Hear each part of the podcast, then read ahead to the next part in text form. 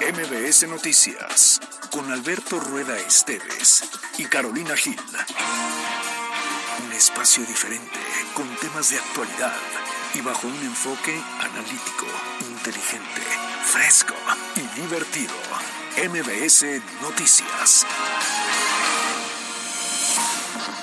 Ayer lo decíamos, se apela a la sensibilidad de que cualquier mujer quiera participar. y Ojalá no lleguemos al dicho de que estábamos mejor cuando estábamos peor. No, no, Alberto Rueda, no hagas eso, espérate. ¿Tus fans? Lo que se dice porque la conferencia de prensa, no, no sé si ya terminó, pero sí terminó. Hablando en serio, sí viene una ola de calor importante. Creo que fue una confusión. Eh, eh, Esa versión que ya y nos tomar una determinación, una persona que está... Pero si les quiero, puedo ser sincero, si me permiten ser un poco sincero en esos micrófonos.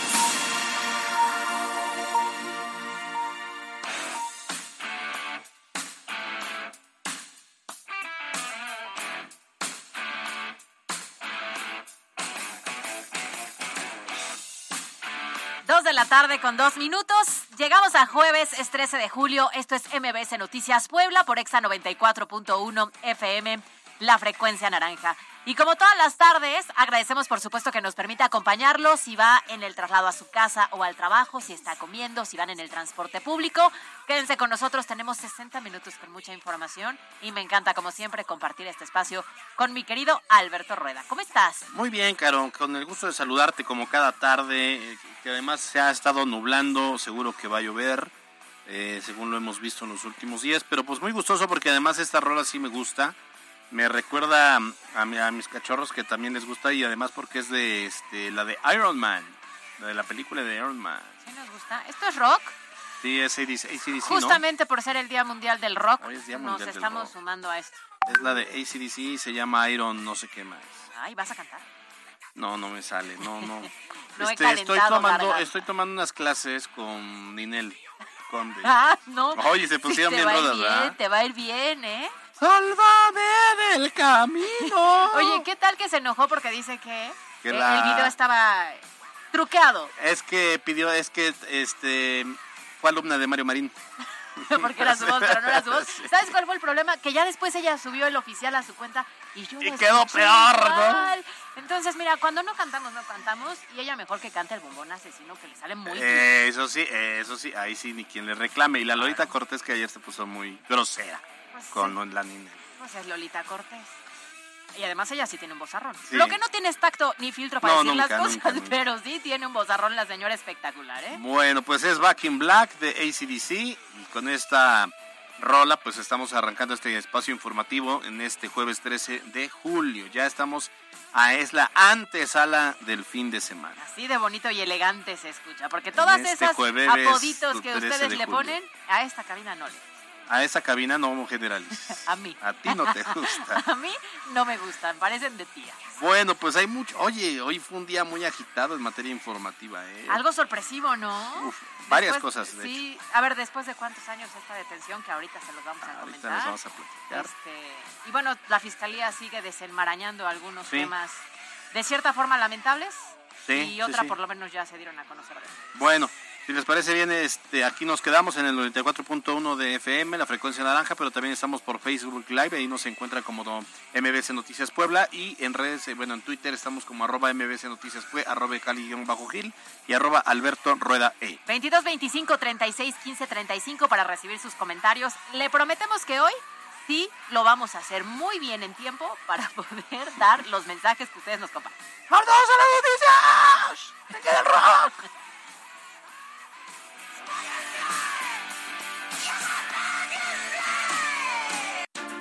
La editorial con Alberto Rueda Esteves. Extraído por UDAL, Universidad de América Latina. Inscripciones abiertas. Contamos con 15 licenciaturas, maestrías, bachillerato y oferta académica online. Sé exitoso, sé UDAL. Hasta pareciera que la justicia nos da un aire de esperanza y que nos quiere susurrar que siempre llega, aunque sea tarde, pero llega. Y es que en esta última semana se han aclarado o recompuesto diversos hechos de los que se tenía pues una deuda pendiente. Hoy fue detenido el último eslabón de la trama Lidia Cacho, donde Zúcar Kur y Kamel Nasif y hasta el mismísimo Gober precioso Mario Marín está cumpliendo condena. Ahora Adolfo Karam también deberá enfrentar a la justicia después que hoy a las ocho y media fue detenido en Veracruz después de cuatro años prófugo. Hoy mismo se aclara que los restos encontrados en la cuchilla sí son de David y de Jocelyn, quienes desaparecieron desde hace más de un año. Ahora falta saber por qué los mataron. También se sabe que hay un detenido por la muerte de Marco Antonio Ramírez, el periodista asesinado en Tehuacán, aunque tampoco hay información del por qué lo asesinaron. En esta misma semana, la policía evitó un hinchamiento en Santo Tomás Chautla. Los policías de Puebla Capital frustraron un asalto en pleno centro histórico y detuvieron a una banda de asaltantes que operaban en el transporte público, aunque bueno, pues ya después los detuvieron, eh, o más bien los tuvieron que liberar a falta de denuncia. Ayer también la Policía Municipal de Puebla logró frustrar un suicidio de una joven y hoy por la madrugada lo volvieron a lograr al convencer a un hombre que no se arrojara al vacío desde el puente de la 14 Sur y Periférico. Y vaya que nos da gusto de que las cosas marchen bien, pero al mismo tiempo a mí me pone un poco pensativo y triste de que nos alegremos de que las instituciones hagan su trabajo. A ese nivel de conformismo y resignación hemos llegado. Pero por lo pronto, ojalá que las, las cosas sigan caminando y que la justicia siga llegando. Yo soy Alberto Rueda Esteves y esto es MBS Noticias.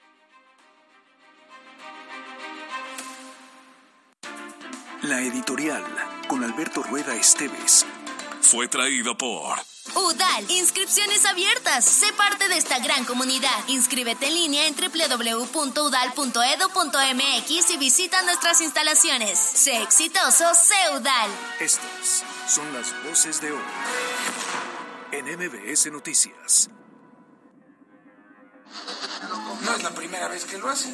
Ha sido morenovallista, ha sido galista, ha sido barbosista yo espero que en el fondo no sé si siga siendo prista. La Fiscalía del Estado logró acreditar la probable participación de tres personas, José Francisco N. y dos personas más. Recibo amenazas de gente que ni siquiera sabe el contexto de lo que había pasado. Lamentablemente yo solo me defendí de algo que ellos constantemente hacían casi un año y medio. Pero como lo he dicho una y mil veces y lo voy a repetir, no hay políticas públicas en favor de las mujeres. Muchas de estas cuestiones se resolverían con políticas públicas a favor de las mujeres.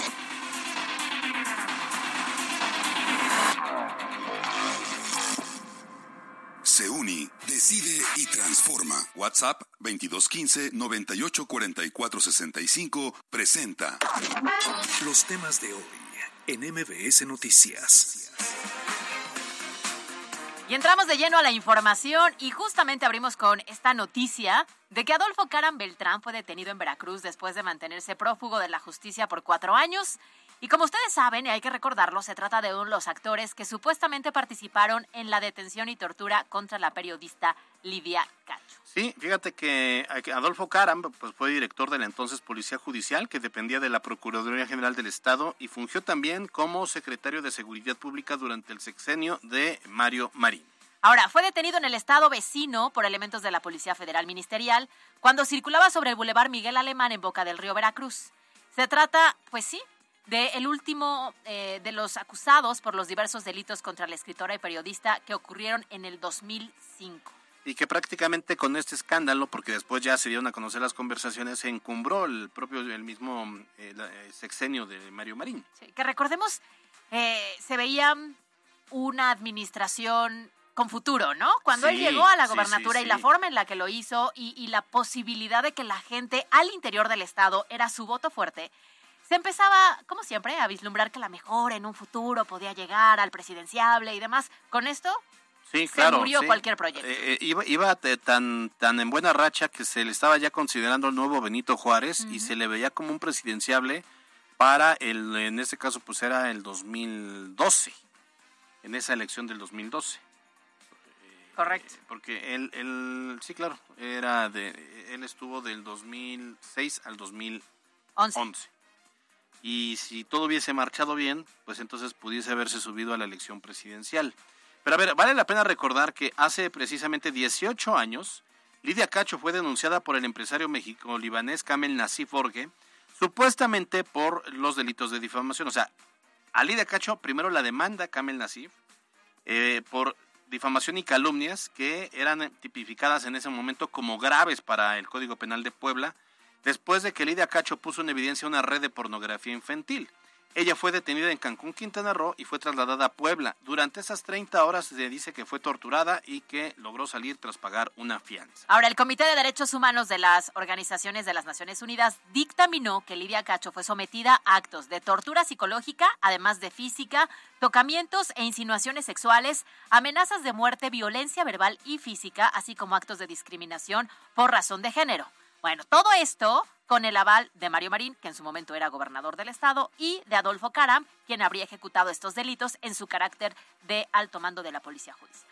Sí, sí, sí, eh, la verdad es que fue todo, todo un escándalo eh, y a 18 años, por eso decía en la editorial, pues bueno, por lo menos la justicia tarde, pero llega y ya veremos, yo creo, quiero pensar que en todo este tiempo prófugo de la justicia, por lo menos eh, ya tenía preparada su defensa. Habrá que ver los cargos, que no son menores, eh, pero te, digo que fue todo un escándalo y fue mm, todo mm, como, como la caída de las fichas de, de dominó. Claro, imagínate 18 años escondido, ¿no? Porque finalmente con el paso del tiempo es cuando se empieza a dar este tema, ¿no? Pero ya lleva varios años de cierta forma escondido, por lo menos cuatro. Cuatro, cuatro años. Entonces, qué complicada situación pero yo no sé si a lo mejor las autoridades pues hacían operativos a ciegas. Si a lo mejor se movía con total facilidad o si realmente estaba escondido y lograron ya la detención. Sí, fíjate que eh, en las afueras, de, bueno, ¿qué se diría? Ni en las afueras, dentro del fraccionamiento donde tenía su casa, aquí por Zabaleta de hecho, ahí había siempre una camioneta de la estatal y lleva varios años ahí estacionada esa, no sé si sea la misma, pero pues estaban buscando mal, digo, estaban ahí la, patrulla ah, en el acceso principal del fraccionamiento y pues bueno, perdón, este Adolfo Caram andaba por Veracruz. Como si fuera a regresar a su casa, ¿no? Sí, exactamente. O sea, evidentemente no, pero bueno, habrá que ver ahora qué proceso va a enfrentar y eh, bien lo dices, ¿no? ¿Cuál será la defensa en su momento? Vamos a estar pendientes y también lo que la autoridad, en este caso la Fiscalía General de la República, pueda emitir en las próximas horas y por supuesto consideramos que mañana va a ser un tema que abordará el presidente López Obrador. MBS Noticias Puebla. Bueno, hace unos minutos, en su conferencia de prensa de cada jueves, el fiscal general del Estado, Gilberto Higuera Bernal, confirmó que los restos hallados en una fosa clandestina del mercado de la cuchilla finalmente sí corresponden a David y a Jocelyn N., que lo decíamos Alberto, es esta pareja desaparecida desde junio de el año pasado, cuando fueron pues, supuestamente a comprar juguetes. Sí, caray. Y que de pronto pues no salieron, perdieron comunicación con la familia, empezó una búsqueda en redes y así se la llevaron y no se sabía nada de Se los tragó la tierra. Se informó que el ADN sí concuerda con la pareja, con lo cual se termina este protocolo de búsqueda como personas desaparecidas y comienza un proceso de investigación para esclarecer qué fue lo que motivó el doble homicidio. Así lo dijo el fiscal general del Estado, Gilberto Higuera Bernal. Finalmente, como lo anticipamos, los peritos de esta institución en materia de genética forense confirmaron que son los cuerpos de las personas que la Fiscalía buscaba y encontró en ese lugar. Confirmado. Bueno, pues estos restos, los de Jocelyn y David, fueron localizados tras la ejecución de un operativo durante la madrugada del pasado 29 de junio se levantaron las muestras de ADN y durante la última hora se supo que los familiares de David recibieron ya los resultados confirmando que sí, que sí se trataba de ellos. Ahora, esperan que en las próximas horas les entreguen los restos y la familia pueda, pues, finalmente, imagínate, después de un año, pues sí, de tortura, de estar en la búsqueda, con la incertidumbre, ahora sí puedan velar y sepultar a quienes dejaron de ver desde junio del año pasado. Ahora, a ver, pero eh, insistimos en que ya, ok, terminó la búsqueda, nos ha quedado claro que ellos fueron asesinados y fueron enterrados. El, tema es aquí, ¿quién y por qué, no? ¿Qué hay detrás de todo esto? Y además, a ver, ¿cómo le haces en un mercado como la cuchilla o como cualquier otro mercado? ¿Cómo le haces para abrir el suelo y enterrar los cadáveres sin que nadie más se dé cuenta, sin que haya testigos? Claro, ¿cómo le haces justo para, no sé, no sé si hubo un enfrentamiento, no sé cómo se generan agresiones y nadie se da cuenta. Y durante un año, además, nadie dice nada. O, sea, la mafia que había en la cuchilla. Entonces hay un autor eh, intelectual, un autor material del asesinato, pero hay muchos testigos, ¿eh? Hay muchos testigos que en este caso se convierten en cómplices. Oye, y después yo me pongo a pensar, desafortunadamente este es uno de esos casos eh, y dos personas. ¿Será el único? O sea, ¿habrá un antecedente? Porque me parece increíble que en un lugar tan público se pueda desencadenar algo así y sí me hace dudar de la seguridad en esta zona desde hace muchos años. Claro, por eso a mí me parece importante que la autoridad tanto del Estado como del municipio pues aceleren este proyecto si es que en todo caso sí se va a, hacer este proceso de mm, intervenir la cuchilla, ay, se me fue la palabra, de expropiar, expropiar la, la cuchilla y, terminar de, de, alguna forma con esta red de corrupción. Oye, y también creo que un poquito de alerta bastante fuerte, ¿no? Porque esta era la zona de la cuchilla. Pero ¿qué otros mercados o tianguis o puntos de venta, de comercio, que ya de por sí tienen mala reputación? no puedan desencadenar algo similar. Sí, sí, es, entonces pues sí, es terrible. Por cierto, fíjate que en esa misma rueda de prensa también se dieron a conocer avances sobre el asesinato del periodista Marco Aurelio Ramírez, hecho que ocurrió en Tehuacán, de acuerdo con la Fiscalía General, eh, se identificó a José Francisco N como uno de los probables responsables. Sin embargo, no se dio información sobre el móvil de este crimen, si tiene o no relación con el ejercicio del trabajo periodístico de Marco Aurelio Ramírez o si más bien es un caso ajeno a su profesión. Y sí vale la pena recordar que el comunicador de 69 años fue asesinado cuando salía de su casa a bordo de su automóvil en el municipio de Tehuacán. Escuchemos lo que dijo el fiscal de Derechos Humanos, Ulises Sandal Ramos. La Fiscalía del Estado logró acreditar la probable participación de tres personas, José Francisco M. y dos personas más. Por lo que se refiere a las dos últimas personas, la Fiscalía continúa practicando actos de investigación tendentes a la búsqueda, localización y aprehensión de ambas personas, José Francisco M., fue presentado ante el juez de control de Tehuacán, por lo que el día 7 de junio, con los medios de prueba ofrecidos, el juez de control vinculó a proceso al imputado. MBS Noticias Puebla. Vamos con otras noticias. Fíjense que un nuevo caso de acoso escolar se volvió viral en Puebla y es que pues resulta que dos alumnos del VINE golpearon a dos de sus compañeros en plena calle a plena luz del sol, pero la violencia, la violencia ejercida pues provocó que incluso los estudiantes violentados terminaran en el hospital. Estos hechos ocurrieron en la colonia Aquiles Cerdán, aquí en la ciudad de Puebla. Y lo que llama creo que muchísimo la atención es la hazaña con la que estos estudiantes de bachillerato golpean a otros compañeros, ¿no? Un hombre y una mujer estos hechos que quedaron grabados en una cámara de videovigilancia y que después, pues evidentemente se hicieron viral, porque el ver el grado de agresión en jóvenes que pueden tener, si están en bachillerato, ¿cuántos años? Como de 15, 16, 17, ¿no? Máximo 18. ¿Qué pudo haber detonado este grado de violencia entre ellos y de agresión? Sí, usted lo puede checar en las redes sociales de MBC Noticias y no es con otro fin, sino como de ilustrar el grado de violencia y que por eso es importante que todos contribuyamos a pacificar desde casa y en las escuelas, ya lo, hemos dicho reiteradamente, uno manda a nuestros hijos a la escuela pensando que ahí están seguros, que ahí están aprendiendo, que están socializando, cuando no sabemos que o una de dos, o nuestros hijos pueden estar siendo violentados o pueden ser los violentadores. Y desafortunadamente a esta edad ellos no logran dimensionar que un golpe puede desencadenar una lesión grave, la muerte de alguna persona y generar un delito. Entonces, creo que ellos se enfrentan sin esta conciencia, muy desafortunado, pero me pongo a pensar después, ¿cómo serán de adultos? No, no tremendo, se genera una sanción. Mira, se sabe que esta agresión habría ocurrido el 22 de junio pasado sin que nadie interviniera. Sin embargo, atención, una de las estudiantes que golpeó a estos dos, a dos de sus compañeros, habló en una entrevista para Telediario Vespertino y reveló que ella era víctima de bullying por parte de los dos estudiantes agredidos. O sea, la estaban molesta, molesta y molesta, y entonces reaccionó de esta manera, la molestaban de forma reiterada y que por eso actuó como se observa en el video. Vamos a escuchar lo que dijo en Multimedios. Recibo amenazas de gente que ni siquiera sabe el contexto de lo que había pasado. Lamentablemente yo solo me defendí de algo que ellos constantemente hacían casi un año y medio. Y toda esta situación ya no la podía controlar. Tengo miedo de lo que me pueda pasar a mí y a mi familia, porque estamos constantemente recibiendo amenazas de muerte tanto de ellos como de sus amigos, y esto ya está llegando demasiado lejos.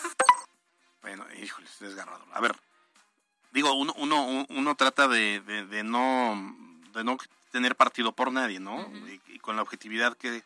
Pero pues sí, creo que la autoridad debe poner atención tanto en los que provocaron la violencia como en los que fueron violentados. Y en este caso lo que dice esta, esta estudiante es que, que fue, pues digamos, las, las, la, la, la que golpeó. Era la víctima. Era primero la víctima, luego se volvió en la victimaria, pero bueno, lo que dice es que a raíz del video, pues ha recibido muchas amenazas, ella y su familia, amenazas incluso de muerte, y bueno, creo que ahí tendrá que poner, la, la autoridad deberá activar un protocolo de protección para unos y para otros. Y es que es un círculo de violencia, ¿no? Porque, a ver, si tú ves las imágenes, automáticamente ves como los agresores a las personas que golpean.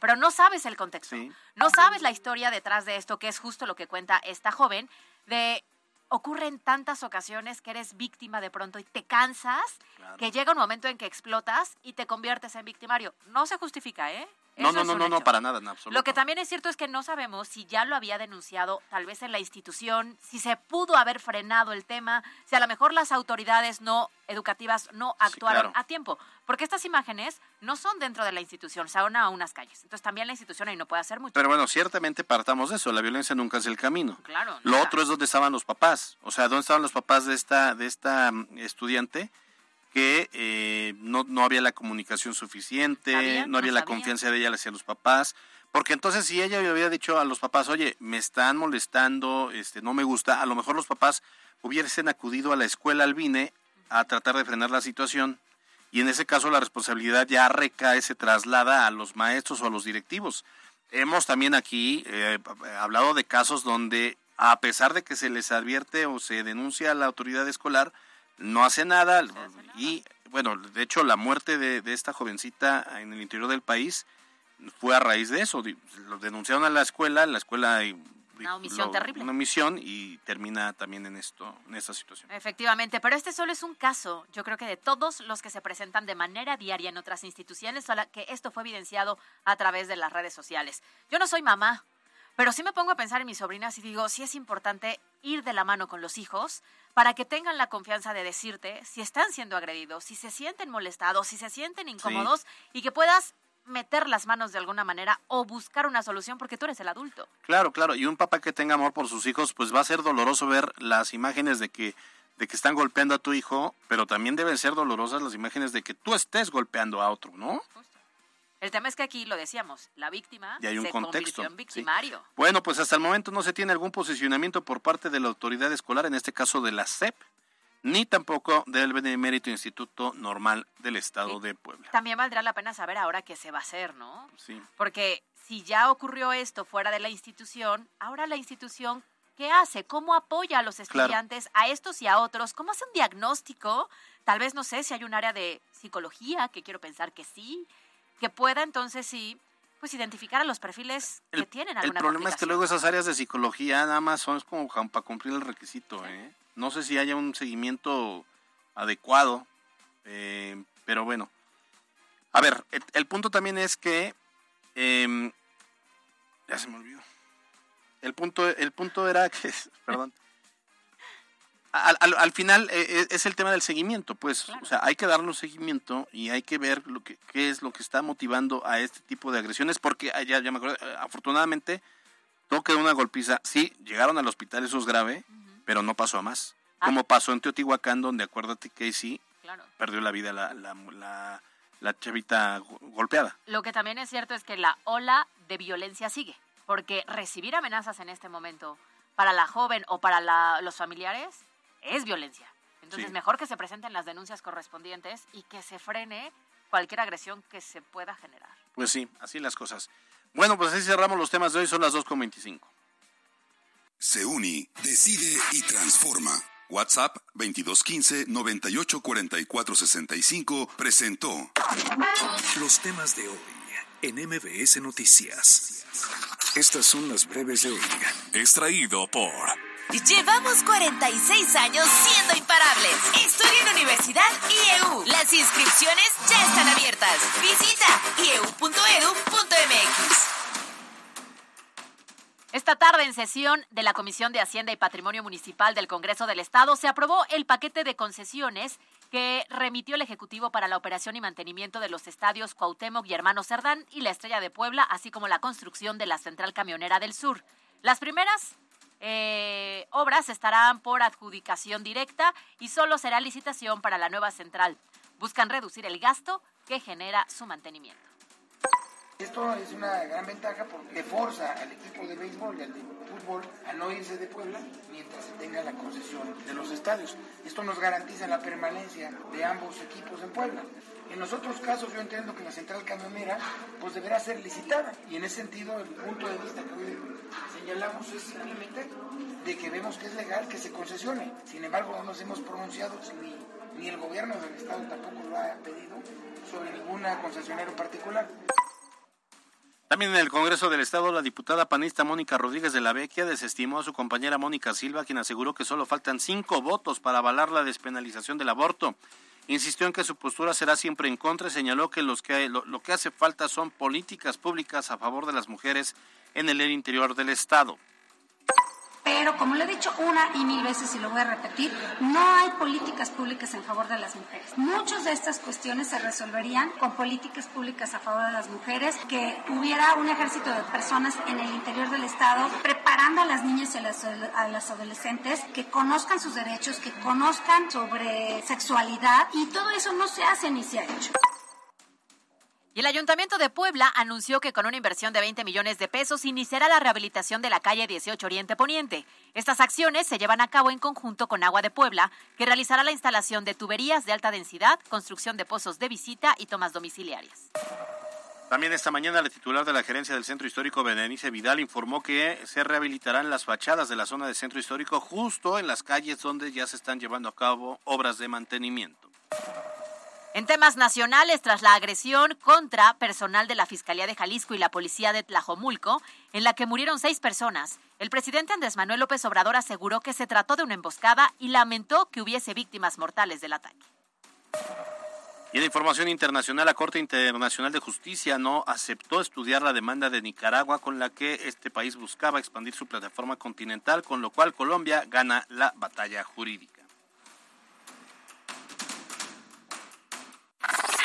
Las breves de hoy.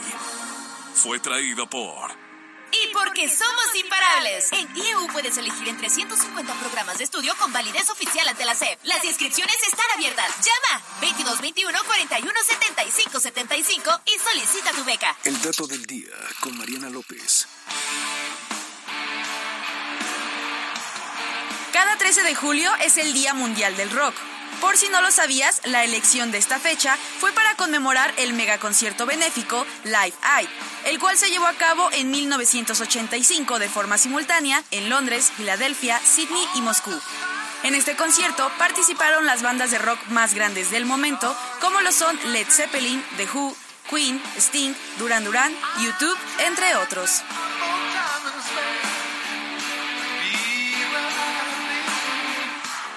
Gil y Alberto Rueda Esteves, en MBS Noticias Puebla. Información en todas partes. Reporte vial. Contigo y con rumbo.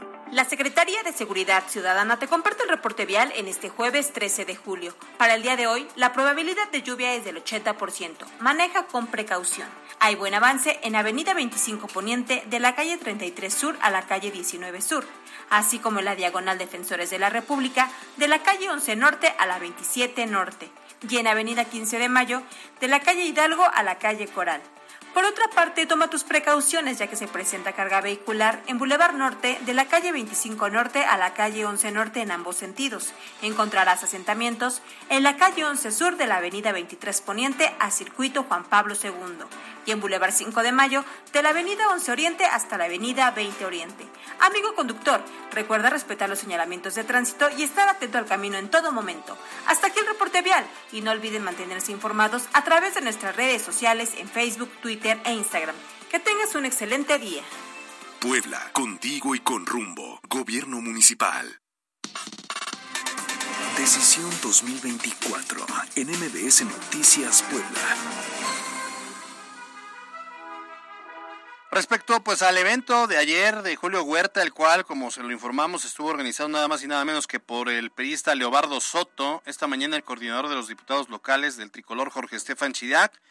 Bueno, pues por fin criticó al líder de la CTM por haber pasado por todas las corrientes ajenas al partido.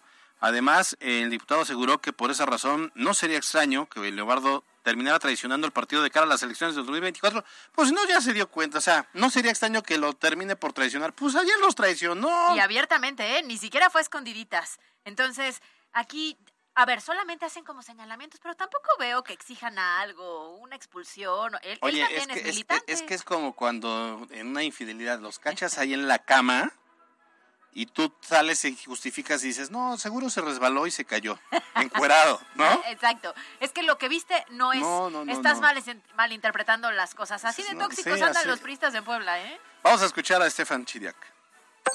No es la primera vez que lo hace. Ha sido morenovallista, ha sido galista, ha sido barbosista. Yo espero que este, en el fondo, no sé si siga siendo priista, que en su momento cuando vengan las candidaturas, que vaya viendo por dónde va a mandar a sus candidatos. Bueno, fíjense que esta mañana yo platiqué con la diputada federal por el PRI, eh, Blanca Alcalá Ruiz, y pues sí, también ya se pronunció al respecto. Dice, así como dijo Chiriac, que no es nuevo el que haga esto el propio eh, Leobardo Soto. Lo que sí dijo en la mañana Blanca Alcalá, bueno, pues que no se vale que se utilicen a las estructuras para estar apoyando a partidos ajenos, que Pero- no debe ocurrir. Se lo han aguantado y mucho, ¿eh? Sí, es que, pues ya, ya, ya, digo, no es que hagas un evento a puerta cerrada para ver qué sale, ¿no? O sea, fue totalmente abierto y ya lo hacen sin, sin pena y bueno, pues está mal. Pero bueno, eso es lo que me comentaba en la mañana Blanca Alcarrarris, que los priistas no deben usar cargos partidistas para apoyar a perfiles ajenos. Ahora, la alianza opositora dio el banderazo de arranque en la segunda etapa de este proceso interno en el que los participantes van a buscar 150 mil firmas. ¿Pero qué crees, Albert? ¿Qué pasó? Híjole, que se les cayó el sistema. Bueno, no, ni siquiera se les cayó, ah, ni pues también siquiera para, abrió. para qué le piden a Barlet que les ayude con eso. Y es que sí, empezaron mal algunos, ¿eh? Porque en este arranque algunas personas reportaron que no pudieron ingresar al sistema. Oh, mis niños, tan, tan, tanta ternura nos, nos, nos General. generan. Según los partidos que forman la alianza, el sistema colapsó ante la gran cantidad de personas que trataban de ingresar, sí, pues, millones obviamente, pero aseguraron que estará lista durante la madrugada de hoy. En la madrugada van a decir, ¿saben qué mejor? este, vamos a pasarles unas hojitas, vayan rolando, Oye, pero este, porque el Excel tampoco funcionó. intentaron bajar bien el balón diciendo de no, es que por todos los que se conectaron a la misma hora. claro. Ay, no sean payasos. Bueno, vale la pena recordar que los 13 aspirantes registrados podrán también recabar firmas de manera directa. Mientras tanto, el presidente López Obrador propuso a los consejeros del INE que los mexicanos que emigraron al extranjero puedan votar a través de sus celulares. El mandatario precisó que ofrecer facilidades para la participación política de esos ciudadanos busca garantizar sus derechos y que podría hacerse sin tantos trámites como ocurre actualmente. Incluso detalló que existen alrededor de 40 millones de mexicanos que están viviendo en el extranjero. con una plataforma pudieran hacerlo en secreto sin tener que estar haciendo tantos trámites, a lo mejor datos básicos. Y me dijeron los del INE que estaban buscando hacer eso, aunque hay pues requisitos que se han establecido y que deben de, de quitarse, simplificar todo lo relacionado con la participación política electoral para que ellos participen. Bueno, pues ahí está. Entonces, este, ya pueden votar. Bueno, lo han intentado y ha fracasado ¿eh? el modelo. En Coahuila ya tenían un sistema ahorita para las elecciones últimas, se traen un sistema para el voto electrónico incluso desde las cárceles y se les cayó de última hora. Pues también le andan pidiendo asesoría al Barlet. Ah, pero es que él, él sí domina el tema, ¿no? El punto es que la tecnología pues falla. Y desafortunadamente en este México mágico, pues es cuestión de todos los días. Digo, van a terminar, este, miren, les vamos a pasar esta tablita, hojita. vayan a Rolando, por favor, ponen su nombre, su dirección y este y su firma. Lo dirás de broma, Alberto Rueda, pero no lo dudes. ¿Recuerdas cuando empezó la vacunación contra COVID en Puebla que justamente te Ah, también se tenías que registrar Bueno, a mano? pero ahí sí. A mano. Ah, bueno, a Ah, mano. sí cierto. primeras vacunas era registro a mano como en antaño. No, pero acuérdate que también en, en- en pandemia también había los registros y también se cayó el sistema, pues estaba todo cucho. Te digo. Mm, tala. Y estas, las super breves. Extraído por Universitario Cristóbal Colón. Te ofrecemos siete licenciaturas incorporadas a UAP y cuatro a CEP. Inscríbete ya. Ser UCC es ser ganador. Durante la noche de este miércoles se reportaron largas filas de automovilistas quienes buscan verificar su unidad en la Ciénega.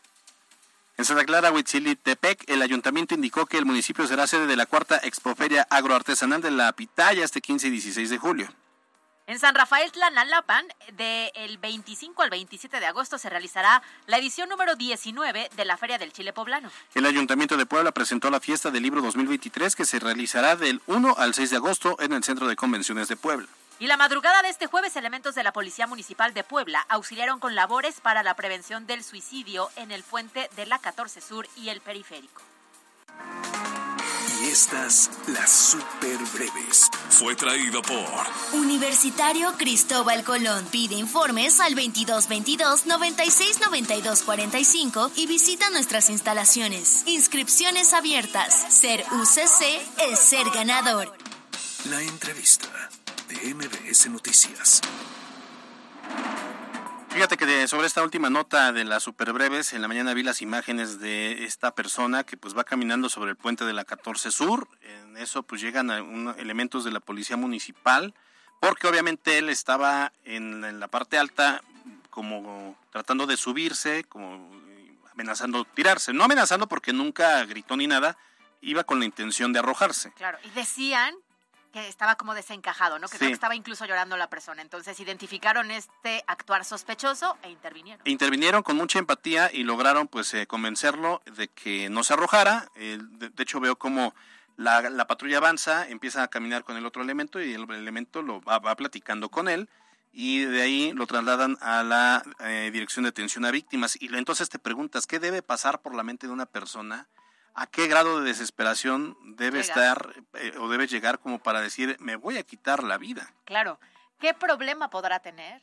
¿Qué falta de solución podría identificar? Y sabes a mí que me llama la atención, que creo que es un tema que tuvo mucho tabú durante mucho tiempo y que hoy tendríamos que hablarlo abiertamente porque no le pasa a los adultos, ¿eh? Le pasa a los adultos, le pasa a los jóvenes, le pasa a los niños. Sí, no y yo creo que estamos en una sociedad en la cual tenemos alertas encendidas y necesitamos atenderlo de inmediato. Ni hay edad ni hay nivel socioeconómico. Me da muchísimo gusto que recibamos en el estudio de MBC Noticias a Liliana Ortiz. Ella pues es presidenta del sistema municipal DIF y trae información interesante relacionada precisamente a este tema que estamos tocando. Liliana, qué gusto.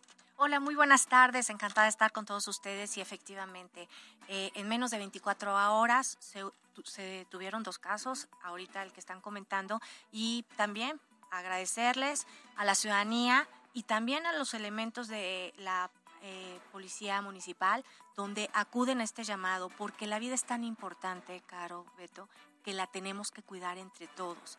Y a través de esta app que es de Alerta Contigo, nos llega al municipio de, Puebla esta alerta, ¿no? Que está viendo a alguien que está pasando lo que bien comentaste, Beto, entonces dan la oportunidad de que lleguen los elementos de seguridad ciudadana y, e intervengan y eviten una desgracia mayor. Pero efectivamente, Caro, porque el suicidio es realmente el síntoma, pero la causa, la causa es multifactorial y por eso la semana pasada presentamos una estrategia de concientización para la prevención del suicidio.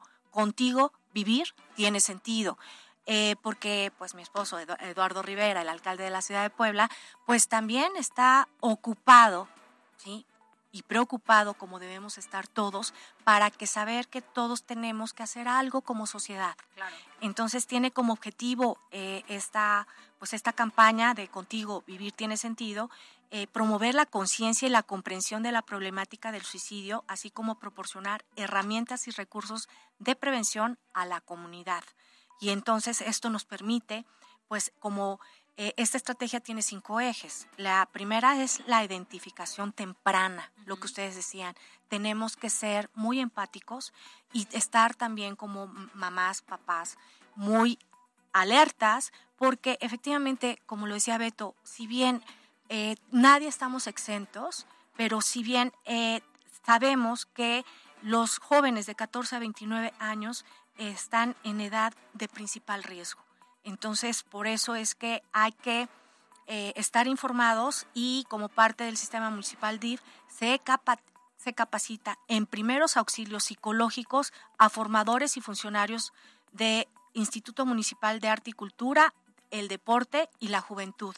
¿Por qué ellos? Porque eh, ellos son ya eh, también espacios seguros para identificar dentro de sus usuarios quién pueda tener pues algún síntoma de alarma y nos los canalizan al DIF municipal.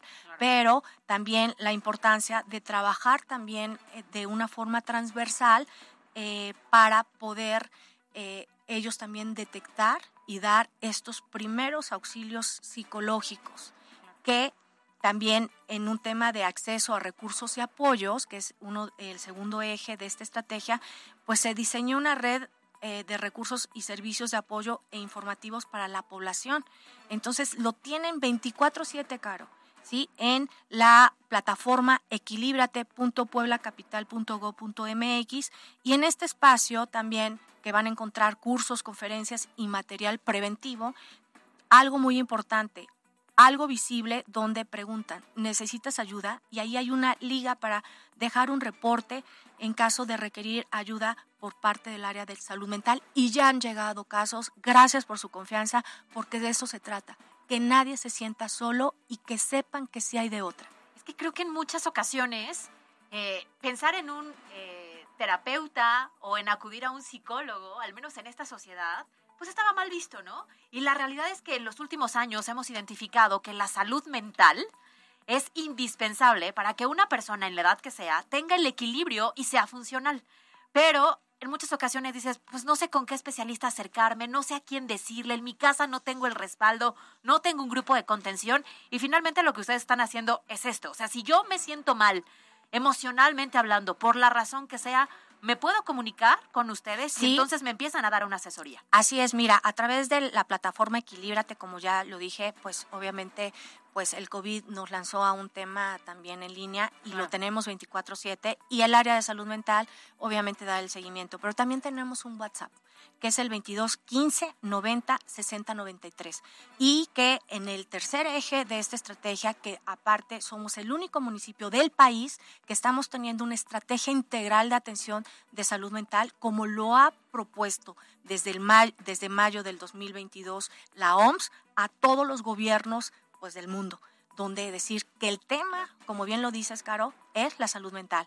Y por ello también quiero invitarlos a todos los que nos escuchan el día de hoy, que el tercer eje es educación y conciencia. Y por parte del IMAC se va a impartir el taller de creatividad adolescente en las instalaciones de la Unidad Médica Integral, ubicada en Avenida Coemerlo 201, San Baltasar, Campeche, todos los martes a partir del 18 de julio al 3 de octubre, de 2 a 4 de la tarde, este taller tendrá un costo de 10 pesos y ¿qué, va, qué van a aprender? No, pues obviamente de arte, pero a través del arte el objetivo es que los participantes exploren temas relacionados con su realidad que deseen transformar a través del juego, el trabajo corporal, la exploración plástica y escritura creativa para consultar más información y de todo lo que vamos también a tener, porque si tú tienes un adolescente y lo traes, tú también puedes ahí mismo en la UMI tomar un respira, por ejemplo, para podernos acompañar de una mejor manera y vamos a tener diferentes actividades, ¿no? Porque en la UMI también estaremos realizando pláticas para padres de familia y cuerpo docente de instituciones educativas sobre primeros auxilios psicológicos, porque hemos tenido casos dentro de escuelas donde han tenido pues este intento de suicidio, desafortunadamente, y pues los maestros también necesitan tener más herramientas para poderlos acompañar y poderlos contener. Entonces, este es un tema de padres de familia, de maestros y de toda la sociedad y yo felicito a esos ciudadanos responsables, preocupados, que al ver que alguien está en un tema de riesgo, pongan alerta contigo y puedan, podemos entre todos cuidar la vida, ¿no? Claro, oye, a mí me llama mucho esa, la atención esta parte, ¿no? Cómo distraer y mantener ocupada tu mente en cosas que construyen en tema de la cultura, en todo ello. Por otro lado, también, a mí me parece interesante este tema. A veces cuando pensamos en el suicidio, analizamos en nuestro círculo inmediato, nuestros hijos, que si nuestros hermanos, que si nuestros papás, que si nuestra esposa, nuestro esposo, etcétera. Pero no nos damos cuenta que también debemos aprender a identificar en el trabajo, el que tienes al lado, incluso el que va al lado de ti ahorita en el transporte público, puedes notar algunas situaciones de que algo no está bien y tú puedes ser esa, e, e, esa palabra o ese saludo que, que necesita en ese momento eh, y, no estamos preparados para ello. Porque eh, tenemos que generar, Beto, bien lo mencionas, el tema de la empatía y el generar realmente este encuentro, ¿no? De mirarnos y decirte, Beto, eh, te veo triste, ¿te pasa algo? Pues puedes decir que me digas, ¿no? Ok, si puedo ayudarte en algo, aquí estoy. El sentirnos vistos por alguien, Beto, puede salvar una vida. Entonces, tú que nos estás escuchando en tu, coche, en, el transporte, volteamos a vernos, a saludarnos. Buenas tardes. Se ha perdido ese, esa cultura del encuentro donde decir, tú eres importante y te veo, pero hay muchas veces que ni dentro de casa nos vemos, nos, nos acompañamos. Y entonces, por eso es que, pues, esta campaña agradecer pues a todos los que también nos, está, nos están apoyando, entre, entre ellos ustedes, para que esto sea conocido y saber que el sistema DIF municipal eh, pues a través del ayuntamiento que encabeza mi esposo Eduardo Rivera, pues estamos teniendo muchísima oferta, pues para que todos tengamos mejores herramientas, ¿no? Por ejemplo, también mientras los chicos están en, en, este curso de arte, que van a poder gestionar mejor sus emociones, pues yo también como padre, como madre, pues puedo tomar un, un tema de inteligencia emocional. ¿Para qué? Porque, porque yo también a través de pues mi ejemplo enseño a mis hijos a, a manejarse de una forma correcta en gestionar, no controlar, gestionar mis emociones. Entonces, y es importante resaltar que las personas que ya están en tratamiento en el sistema DIF municipal en salud mental, como complemento a su terapia, son canalizadas a estos institutos municipales del deporte, de juventud y también de arte y cultura como parte de su propio proceso terapéutico, pues para reducir niveles de estrés, vivimos en una sociedad estresada, vivimos también en una sociedad con ansiedad. Tenemos pacientes de tres años que han tenido episodios de ataques de ansiedad.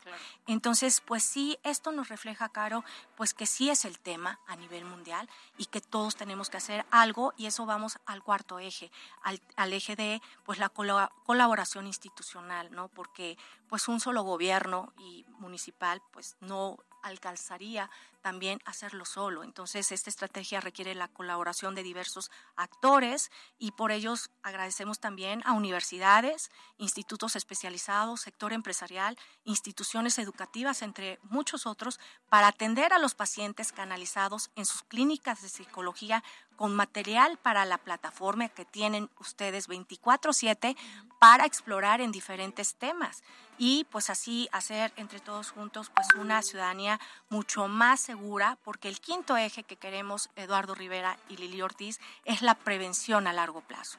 Entonces, esta estrategia está enfocado en abordar los factores de riesgo, como bien lo mencionas, Caro, subyacentes, donde no se habla, donde no tenemos conciencia, y por eso esta es una campaña de concientización y pues así promover la resiliencia en nuestros adolescentes. Claro, creo que bien lo decía, este es un ejercicio que va a tener solución solo si intervenimos todos. Y mi recomendación, yo no soy especialista, pero yo creo que todos deberíamos hacer un ejercicio de introspección porque a veces te fijas en el otro, pero no te das cuenta que el que está mal eres tú, ¿no? Y a lo mejor largos periodos, no sé, de tristeza, eh, de llanto, eh, no son normales y puede ser el primer caminito para después pensar que no vas a encontrar una solución. Entonces hay que ayudarnos y hay que ayudar a los demás. Y más si hoy se tienen estas plataformas y estas herramientas, que bien lo decían, no es lo mismo ir y pagar un especialista que a lo mejor no tienes el recurso, que en este caso se acercan con alguien que es profesional y los ayudan en muchas ocasiones de manera gratuita. Así es que cuenten con el gobierno que encabeza mi esposo Eduardo Rivera a través del DIF municipal y por supuesto, como bien lo mencionas, el eslogan de este ayuntamiento es contigo y con rumbo, porque juntos, juntos vamos a seguir saliendo adelante. Bueno, pues qué gusto que hayas estado con nosotros. Hoy platicamos con Liliana Ortiz, quien es presidenta del Sistema Municipal DIF. Muchas gracias. Muchas gracias a ustedes por la invitación. Buena tarde.